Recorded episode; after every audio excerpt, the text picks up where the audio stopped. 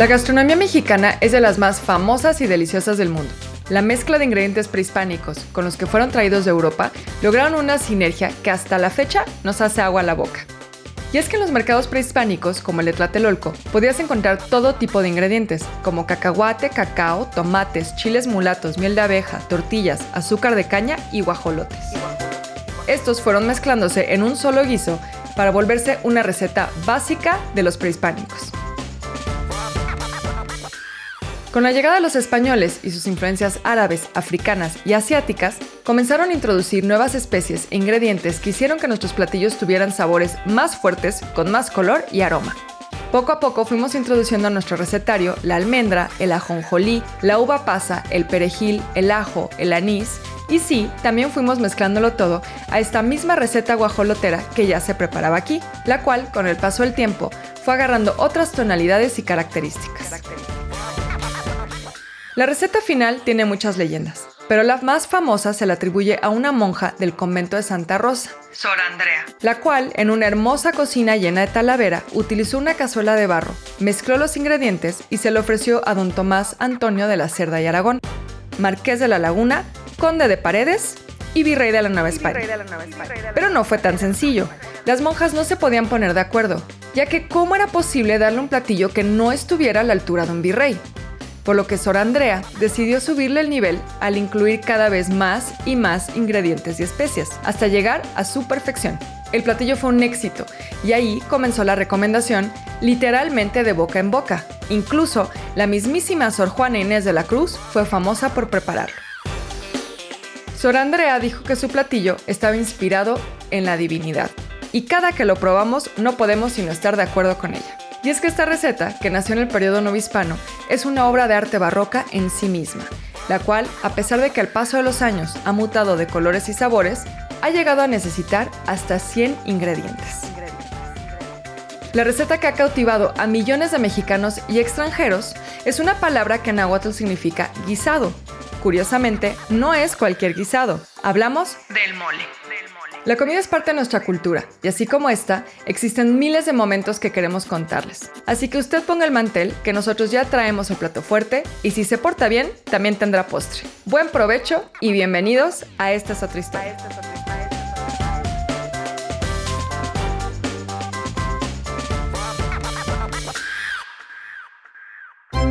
Ya sabes cómo fue la independencia. La revolución y hasta la época actual. Ya conoces los héroes patrios. Un billón en español, un trillón en inglés. Pero nadie te ha platicado de estas anécdotas. Mexicanos provenientes del También se dice que aparte, ya sea la comida china, la derrota de Porfirio Díaz, Curiosidades de un México que tiene más de una realidad. Esta no es la historia que tú conoces. Esta es otra historia. Bienvenidos a Esta es otra historia. Yo soy Beca Duncan. Yo soy Osvaldo Casares. Y bueno, hoy les tenemos un programa muy dulce. Vamos a estar platicando sobre dos historias que tienen que ver con dulces mexicanos, dulces que disfrutamos mucho y que quizá no nos hemos nunca preguntado sobre estas cuestiones tan locas de su historia. Interesante que, a pesar de que es algo dulce, tiene momentos amargos. el chicle nos pudo haber dado mucho más de lo que tenemos. Eso es interesante. La mía, la verdad es que es un poco más sórdida. Yo les voy a platicar del chocolate. Y yo sé que esas dos palabras quizá nunca se hayan juntado, la sordidez y el chocolate. Pero bueno, yo les quería contar de cómo durante un tiempo el chocolate fue perseguido por la Inquisición. Esta es otra historia. Primero hay que pensar que en las épocas prehispánicas el chocolate pues era considerado pues un bien de lujo, ¿no? Incluso eh, lo usábamos como moneda. Y también se tomaba, claro, eh, con agua, porque no había vacas aquí, recuerden, todo eso llegó con los españoles. Era como una cosa muy espumosa, que por cierto no le gustaba mucho a los primeros españoles que llegaron, les pareció una cosa asquerosa. Y a veces se, se bebían rituales, ¿no? Entonces hay muchos textos, incluso poesía. Era una cosa muy lujosa, muy preciada. No se refiere a las monedas de chocolate que nos dan cuando Sí, no, no, niños. no, por favor. No, no, no, Sean literalmente era el pedazo de, de, de cacao. Sí, entonces era un tipo de grano muy Un tipo en particular. específico, así. ¿no? Abusados, abusados. Exacto. Y todavía se siguió usando como moneda durante varios años después de la conquista. No es como que hubiera ya un cambio así durísimo, ¿no? Pero con la llegada de los españoles, como esta idea de lujo, de cómo también los indígenas exaltaban como esta parte de lo rico del sabor del chocolate, pues ellos sintieron que eso tenía tintes sexuales. Y esto lo vemos desde las crónicas de Bernal Díaz del Castillo, que Bernal fue pues el cronista de la conquista. Él eh, como que ya hace ciertos comentarios que parece darle como este tema como un poco más sexual al chocolate. Pero bueno, el problema realmente no empezó tanto ahí. Sí empezó a haber esta discusión y en realidad el chocolate fue muy discutido en el virreinato, pero no solo por esta cuestión sensual. También fue discutido, por ejemplo, si rompía el ayuno o no.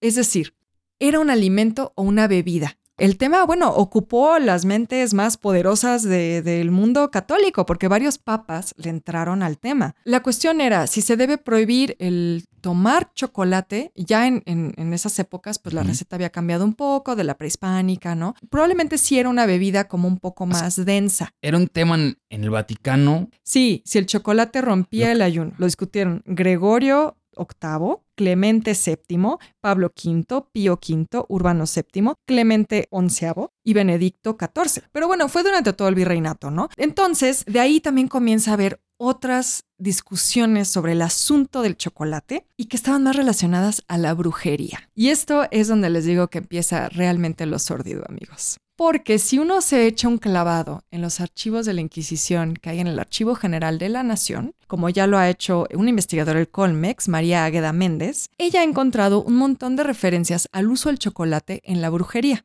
y siempre relacionado a ritos de amor. Y la cosa es que básicamente se empezó a utilizar el chocolate porque era de un sabor muy amargo. No hay que pensarlo como el chocolate dulce. Sí, no, no, que era un, ahora. un sabor muy fuerte. Era muy fuerte, era amargo y entonces escondía el sabor de otras cosas, como el toloache. Entonces, ¿qué pasaba? Oh. Que las mujeres utilizaban el chocolate para básicamente tener embrujados, como se creía en ese momento, pero en realidad, pues básicamente envenenando a, sus parejas. ¿no? Posiblemente era un muy buen chocolate. Era como, wow, este es un muy buen chocolate, lo voy a tener esto diario, ok, me caso contigo. Eh, ¿Qué pasó? Que no solo se utilizaba para el toloache. A ver, empiezan a haber un montón de denuncias a la Inquisición, que la Inquisición no siempre tenía como muchísimos temas que perseguir. O sea, la Inquisición en México no hay que pensarla como la Inquisición en Europa, sino que realmente aquí tampoco es que tuvieran tanta chamba. Entonces, bueno, tampoco es que estuviera tan mal el asunto, ¿no? Entonces, pues yo creo que se aburrían y entonces empezaron a perseguir el chocolate. Y uno se puede encontrar un montón de denuncias donde la verdad el toloache es lo de menos. Este, híjole, sí. Hay denuncias, por ejemplo, de pociones en las que se utilizaba el chocolate mezclado con, por ejemplo, sesos de burro. Ok. Pues ya no sabes que estaba más amargo. Eh, sí, pero lo cual también suena como bastante asqueroso, ¿no? También, por ejemplo, hay una denuncia de un sopilote de que lo, lo matan, lo hacen como ceniza y luego esa ceniza la echan en el chocolate. Y todo esto es para hacer como amarres, para que tu marido no se vaya con otra. Brujería. Brujería básicamente, pero lo interesante es que siempre es relacionado al amor. ¿No? O sea, siempre es porque quieres que fulano sea tu novio y entonces le das chocolate con quién sabe qué mezcla horrible y entonces eso como que te aseguraba que iba a ser tu novio. Ok. O en el caso de mujeres casadas, pues el toloache es como para tenerlo ahí como en un estado... Atolondrado. Exactamente, y entonces pues va a ser muy dócil tu marido, ¿no? Ah. Incluso hay una denuncia... Con problemas de diabetes, tal vez. Eso podría ser, pero al menos no se te va a ir con otra. Incluso hay denuncias de una mujer, por ejemplo, que eh, usaba esta mezcla de chocolate con toloache para tener como a un cura en su casa como secuestrado, básicamente. O sea, pasaban cosas muy extrañas. ok. Entonces, el chocolate, a ver, la cosa también se ponía como bastante más horrible, porque también hay denuncias de, pues, lo que nosotros venimos llamando el té de calzón con chocolate. ¿Cuál es la diferencia, perdón, con el toloache? Yo pensé que el toloache viene más o menos por No, allá. pues el toloache es una hierba, es una hierba que te, te hace, te, te va Ah. atontando conforme lo vas tomando y básicamente te, estás, te están envenenando. E- eventualmente te puedes morir por O sea, el no. toloache. Ah, ok. Digo, mi ignorancia siempre que creyó que el toloache era el té. No, no, no, el toloache es una hierba. Y por cierto dicen que es muy buena para los reumas, solo no, o sea, no, te lo no tomes. no te lo tomes. Ok. Entonces, bueno, eso pasaba, pero también había otros temas que eran como muy discutidos en torno al chocolate, precisamente con, con este tema de que era sensual o que apelaba como a los sentidos, te hacía sentir bien. Y es que las mujeres también empezaron a tomar chocolate en misa. Y también las monjas tomaban chocolate. Pues los mejores chocolates son. Eh, ¿no? por supuesto, ¿no? Entonces también la, la pregunta era que si tú estás en misa y estás tomando algo que te hace sentir bien, que te da placer corporal, Oh. ¿qué tanto estás como ahí violando alguna ley sagrada, ¿no? Y entonces también ahí se empezó a discutir. Entonces ya no solo, digamos, dentro de la iglesia, ¿no? Entonces ya no solo estaba el tema de que, bueno, rompe el ayuno o no lo rompe, este, o que pues lo usan para Es brujería. afrodisíaco, no, ajá. Y entonces ahora era, exacto, es, estás tomando algo afrodisíaco dentro de un templo. Entonces, ¿Qué sigue? ¿Fumar marihuana? básicamente, ¿no? Sí, incluso hay una historia de un padre en Chiapas que decide prohibirlo porque él está atacado de que lleguen las señoras. Además, también hay que decirlo que eran mucho de, de la- de las señoras que ahora diríamos fifís, ¿no? Que llegaban como con su tacita muy mona y ahí estaban tomando. Y entonces un, un padre en Chiapas estaba escandalizado por la situación y decide que va a prohibir que se tome chocolate dentro de las iglesias. Y bueno, al pobre padre después le hicieron la vida imposible. Incluso terminó envenenado por un chocolate en su propia casa. O sea, O sea, los lo chapanecos se le levantaron en armas, casi. A ver, él lo estaba prohibiendo. Él prohibía el chocolate. En misa. en- ah, ok, en misa. O sea, no, no era como que nadie coma chocolate. No, no, no, es, en- no pueden tomar chocolate en misa. Y el pueblo pues se levantó, no les gustó para nada, le hicieron la vida imposible y alguien terminó envenenándolo. Nunca te metas con una señora copetona. No. Siempre acaba mal. O sea, no. Si no le digas ya siéntese señora a una señora exacto, copetona. No te conviene. Incluso hay, hay muchos, muchas referencias a esto. Thomas Gage, que era un inglés que vino a la Nueva España, menciona que las mujeres estaban tomando en, en misa precisamente y, y como a él pues le sorprendía que básicamente no podíamos pasar los mexicanos muchas horas sin tomar o beber este, o comer algo porque eh, pues éramos muy tragones, ¿no? Entonces, pues ahí está, el chocolate fue de estas cosas muy discutidas en la Nueva España y también creo que nos habla de que el chocolate tenía un rol muy importante en nuestra sociedad, ¿no? O sea, el que la gente llevara el chocolate a la misa o que ¿no? los padres se preguntaran por el uso del chocolate, que, el- ¿no? que los papas se preguntaran por el uso del chocolate en la Nueva España, creo que nos habla de que era pues una bebida muy popular, muy común y muy importante. Y el chocolate sigue teniendo ese rol todavía en la parte romántica. Pregúntese, un un 14 de febrero, por ¿quieres, supuesto. quieres enamorar a una dama. ¿Qué se le regala? Pues que el chocolate. o sea, ya no tienen esas cosas, ya tiene mm, Pues esperemos cosas que peores. ya no tengan Tiene sesos cosas peores, de tiene- burro. Sí.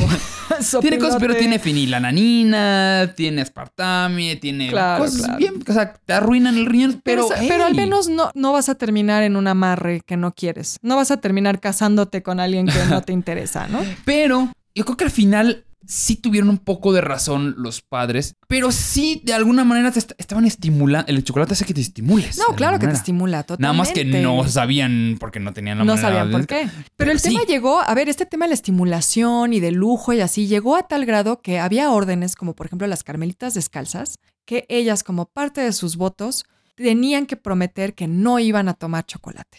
O sea, porque ellas tomaban un voto de pobreza, pues son las carmelitas descalzas, tomaban un voto de pobreza tan intenso que dentro de sus votos estaba no comer o tomar chocolate nunca más. Otra razón por la cual nunca voy a hacer una carmelita descalzo. Una poción necesito, una mágica ilusión para aliviar esta pena. ¿Dónde- Esta es otra historia. Yo te voy a hablar de otro invento mexicano que no es mexicano, pero que acabó siendo mexicano, pero al mismo tiempo lo comercializaron otras personas. Y básicamente te lo voy a resumir así. Por culpa de Antonio López de Santana, ¿Otra vez? otra vez, el chicle no se inventó en México. Aclaro, aclaro. Cuando digo inventarla, me refiero al chicle como lo conocemos actualmente. Sino al árbol del chicle. No al árbol del chicle. Hagamos un pequeño resumen de quién es esta persona conocida como Antonio López de Santana. Que bueno, conocida porque pues, le gustaba eso la reelección. Se sentó 11 veces en la silla. Interesante. si sumas el tiempo que hizo sentado en la silla, no logra ese sexenio. Oiga, fue muy esporádico. Él era muy de, él me hago seis accidentado, meses, me sí, hago un sí, año. Si juntas las 11 veces que se sentó en la silla presidencial, no llega al sexenio. O llega apenas al sexenio. Pésimo militar. Pésimo militar, no le daba eso. Pierde una pierna en una batalla. Le hace un paseo fúnebre a su pierna. Entrega medio territorio del país. Creo que algún día tenemos que hacer un episodio acerca de López Santana y esta estigmatización que tenemos. No es que lo haya entregado así de tomen las llaves de Texas. Tiene sus. Sí, fue una negociación. Fue una negociación, pero pues. Difícil, Digamos difícil. que cuando estaba en turno, le tocó quedarse con la mitad del país. Digamos que se le, robaron el copete. Pues también tenía pues una afición a la mujer mulata, al dinero, a los gallos, al juego de cartas. eh, mexicano promedio, digámoslo así. Un gusto ancestral por el dulce. Y aunque, bueno, digamos que la atribución al invento de él es indirecta, no hay que dejar de recordar que cada que masquemos un chicle, Santana lo hizo primero, o al menos es un importante precursor. ¿Y cómo influye Santana en la invención del chicle? Acá viene lo interesante. Corría el segundo semestre del año 1867 y Santana pues llevaba varios años en el exilio porque pues intentaba encontrar en Estados Unidos a un grupo de aliados con quien intentar retomar el poder en México. Bueno, pues seguía sin recibir la amnistía debido a, a- a una dictadura que tuvo, ¿no? Pequeñita. Bueno, pues su último periodo presidencial, que fue del 53 al 55, pues ocurrieron pues aquí unos actillos allá que tuvo que, que, que la venta de la mesilla, que ay, ya, ya no pertenecemos a Arizona, Nuevo México. Empezó a implementar absurdos impuestos porque necesitaba dinero para irse a más guerras. Entonces dijo, ok, voy a cobrar un peso por cada perro que haya en las casas. E incluso, eso es muy famosa, empezó a cobrar por cada puerta y cada ventana que tuvieran a cada casa. Eso era un impuesto. Entonces había gente que, si hay muchas casas antiguas que prefirieron dejar unos ventanales grandes en vez de tener varias ventanas. Claro, claro. O- Eficientar. O sea, o cu- cubos de luz. Bueno, el señor estaba instalado en Staten Island, en Nueva York, y se puso a escribir artículos provocadores, artículos como, pues no sé, de esos periodistas chafas que buscaban para llamar la atención a la política mexicana y así entrar de nueva cuenta con un nuevo ejército, y nunca sucedió. Pero para financiar su proyecto vengativo, salió con un pequeño inventor de la localidad que la neta nunca le salían las cosas bien, pero pues él seguía intentándolo. Su nombre, Thomas Adams. El señor era un mecánico, fotógrafo, científico, vidriero, secretario y finalmente inventor. Eso era la- todo lo que hacía el señor Thomas. Adams. Neoyorquino de nacimiento, fue el primer comercializador de la goma de mascar con sabor, así como el primer distribuidor en masa en producto. Sí, los chicles Adams. Ah, los famosísimos. Los famosos chiclets, los chicles Adams, son de Estados Unidos. ¿Y qué tiene que ver con Santana? A eso vamos a ir. Bueno, pues Adams comienza a trabajar como secretario de Santana cuando él estaba en Estados Unidos. Y se conocen, primero ellos se conocen en México cuando Adams pues, era fotógrafo. Y él veía constantemente, él estaba mascando chico zapote. Y se le hizo como muy curioso siempre. Como, ¿por qué este señor siempre está mascando eso? Ahora, si usted agarra un pedazo de goma de chico zapote, la va a guacarear en 20 segundos. Eh, Tiene un sabor muy fuerte. Digamos que tienes que acostumbrarte con el Mm, tiempo para ok. poder tener el sabor. Un gusto adquirido. Un gusto adquirido, como las buchonas. Bueno, Santana ya sabía de las intenciones de, de su empleado de crear lo que sea. Él quería crear algo, él quería pegar. Entonces, le habló de las propiedades del chico zapote y le dijo, oye, esto está más padre. Pero le hablaba del chico zapote para sustituir al caucho, porque así podía crear neumáticos, juguetes, botas. O sea, él dijo, Ok. esto que estoy mascando lo puedes hacer para utilizar, lo puedes utilizar para muchas cosas. O sea, hubiera sido un plástico orgánico. Exactamente. Se dice que Santana mandó a traer desde México una tonelada de esa planta para que Adams trabajara en él, esperando que pues tuviera la, de que su inversión tuviera y pues somos socios, la micha y micha, yo estoy diciendo cómo se funciona, tú nomás déjalo chido. Y desafortunadamente para Adams la inversión nunca rindió frutos, ya que los productos que creaban pues no eran resistentes, o sea, eh, y no lograba que pegara, no lograba que funcionara. Entonces, pues Santana tuvo que salir de la isla porque ya no podía estar mucho tiempo allá. Y en un intento de regresar a México, fue detenido llegando a las costas de Yucatán. Y pues lo encarcelaron y pues ya... Regresando al tema. Adams tardó cerca de un año para que con un montón de experimentos fallidos tuviera una nueva idea en el uso del chicle. Estaba inspirado en Santana. veía que él lo estaba util- utilizando. Y de igual, hay una anécdota que dice que un día él estaba caminando a una droguería, vio una niña que estaba comprando parafina para mascar, que era una sustancia que se utilizaba para pues, fabricar velas, o sea, con lo que fabrican las velas. Y decía, ah, gramos de parafina, y eso estaba mascando. Mm, eso tampoco suena muy rico. Sí, y decía que eh, lo ayudaba para calmar sus nervios y pues trabajar. Y también había escuchado que eso decía mucho Santana. Entonces dijo, ok, vamos a intentar trabajar con eso. Le platicó Santana también de que el chicle viene de los antiguos indígenas mexicanos y que pues él aprendió viendo a los indígenas cuando él estaba en batalla, entonces él empezó a mascar chicle y se le quedó la costumbre. Entonces Thomas Adams, con esa idea en la cabeza, ahora sí dijo, llegó a su casa y se lo contó a su hijo Horacio, que tenía 12 años en ese tiempo nada más, le dijo, vamos a hacer que esta bola, chico zapote, la vamos a mascar. Entonces vamos a buscar la manera de que esto quede chido. Entonces mezclaba agua caliente a la masa, empezó a- a ver de que ya tenía una consistencia pues, un poco más agradable y cuando se enfriaba quedaba completamente sólido. Entonces dijo, ok, vamos a agregarle sabores. Y el primer sabor que se creó de chicles fue regaliz. Bueno, este sabor lo llamó Blackjack. Y luego empezó a vender su mercancía y en pequeñas bolas de chicle. Él dijo, ah, pues vamos a hacer la bola de chicle. Y lo empezaron a empacar en papel de seda y lo empezaron a distribuir. Tiempo después, él encontró la farmacia donde vio la anilla y dijo, ok, usted señor, venda mi chicle. Y empezó a volverse popular. Y así nació la microempresa, era una microempresa, Adams New York Gum. Y estaba asociado con sus hijos y tenía a mujeres trabajando el producto. Y pronto este chicle comenzaría a expandirse a otras droguerías y se volvió a poner más popular en Nueva York. Porque el chicle pegó en Nueva York. Y en unos años pasó de vender en droguerías, en las clásicas droguerías, a ya tener sus propias máquinas expendedoras. O sea, las que ya conocemos, el de sí, la sí, la monedas. monedita, ajá, bueno, ajá. estamos hablando de 1800, no era tan común y le funcionó. Le pegó tan grande que esto evolucionó a la distribuidora American Gum. Y hay que reconocer que si bien el chicle, pues no fue mera invención de Santana, fue el parteaguas para que la planta, una vez procesada, fuera comercializada Pues fue- y amada por todos los Fue la inspiración, ¿no? Fue una inspiración, exactamente. Thomas Adams y su dinastía comenzaron a hacerse, qué ricos, billonarios, locos de dinero, y crearon su propio sello de gomas de mascal con una simple cajita amarilla llamada los chiclets. Con eso empezaron, los cuales actual- actualmente todavía existen. Lastimosamente, Santana nunca percibió ninguna ganancia Mm, financiera de parte de su ex socio. Pues puede que al momento en que Adams empezó a comercializar el chicle, pues el señor Santana ya estaba encarcelado o exiliado en alguna isla caribeña de donde acabó pasando sus últimos tiempos. Otra razón puede ser que Santana, que muere en 1876, eh, no le tocó verlo porque Adams Company apenas estaba teniendo este auge y el chicle era un producto que únicamente se distribuía en Estados Unidos. Entonces él no podía Ni se saber enteró, ni se enteró de que en Estados Unidos ya era un éxito.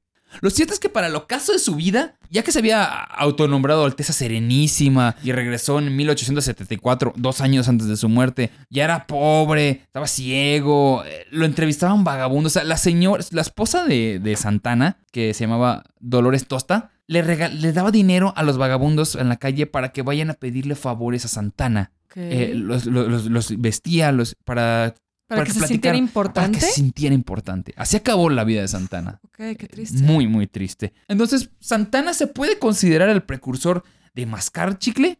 Mm, realmente no. No lo fue, porque pues ya existían Sí, ya desde se años. hacía, ¿no? Pero ahora te voy a platicar de desde dónde viene de todas las raíces del chicle. Por ejemplo, un arqueólogo sueco de nombre Bengt Bortix en 1993 descubrió barras de goma de resina de abedul con marcas de dientes de hace 9000 años en una choza en las costas de Suecia. Igual hay un hallazgo en Finlandia de 6000 años con goma de abedul. Los griegos eran aficionados a masticar sustancias gomosas como la resina de un árbol llamado el lentisco, bueno, la planta que produce los frutos rojos y tenía efectos curativos, ya sabes cómo son Mm, todos siempre. los griegos. sí. Y igual incluso en, en Nueva Inglaterra, los, nuevos, los nativos de en ese lugar mascaban la resina del árbol de Picea. En Sudamérica igual era muy común masticar las hojas de tabaco. Sí, Eso es que sí. Hasta la fecha. Ah, bueno, común. Sí. Eh, sí, hasta la fecha se hacen, Sí, ¿no? sí, digo, Los no beisbolistas creo que tienen esa Sí, maña también. Sí, sí, sí. Bueno, Entonces, igual los aztecas y los mayas eran, de ahí viene la planta del chico zapote, de donde viene todo esto y tenía poderes tanto de rit para rituales, ceremoniales y médicos. La palabra chicle viene del náhuatl chicli o tictli. Incluso la práctica de mascar chicle era todo un acto social. Las prostitutas podían masticar chicle sin prejuicio, pero las mujeres casadas y viudas tenían que hacerlo discretamente. Como siempre. Y en los hombres, los militares con altos cargos ya no podían mascar chicle, era Mm. imposible. Y varios antes de la intervención de Adams, el colono John Curtis había desarrollado la primer goma de mascar, pero con resina de abedul. Y se llamó Goma Natural de Picea del estado de Maine. Con ese No nombre iba a pegar. no iba a pegar. Imposible. ¿Me da una goma natural de Picea del estado de Maine? Jamás, jamás. Bueno, esa estaba decorada con la bandera estadounidense. Y también intentaron eh, comercializar la goma de parafina, como la que estaba utilizando Ajá, la sí, sí, niña. sí. Esa más o menos pegó un poquito, pero pues era más con un toque médico, que tampoco pegó. Ah, y Curtis también intentó vender cera de abeja para mascar y pues no, no le pegó. Entonces, el chicle tiene esta historia, cara, es algo que pues todos consumimos y lo vemos tan sencillo, pero al mismo tiempo, pues tiene una historia. Tuvo un antes y un después de ver un fotógrafo americano viendo cómo un presidente que destruyó un país acabó creando un imperio gracias a eso. Esta es otra historia. Y esto es todo por esta emisión. Mi nombre es Osvaldo Casares. Yo soy Beca Duncan. Y esto fue, esta es otra historia. Espérenos para más grandes anécdotas que han sucedido en la historia de diferentes épocas. Puede que agarremos unas más modernas, puede que luego sean un poco más antiguas, pero pues tenga la vida dulce. Como es un chicle, un chocolate, lo que sea que lo haga muy feliz. Esta es otra historia. Esta es otra historia. Es narrado por Beca Duncan y Osvaldo Casares. Investigación a cargo de Horacio Acosta y Ernesto Aguilera. Producción de audio, Uriel Islas. Esto fue una producción de Máquina 501 para el mundo. De nada, mundo. Productor ejecutivo, Manny Mirabete.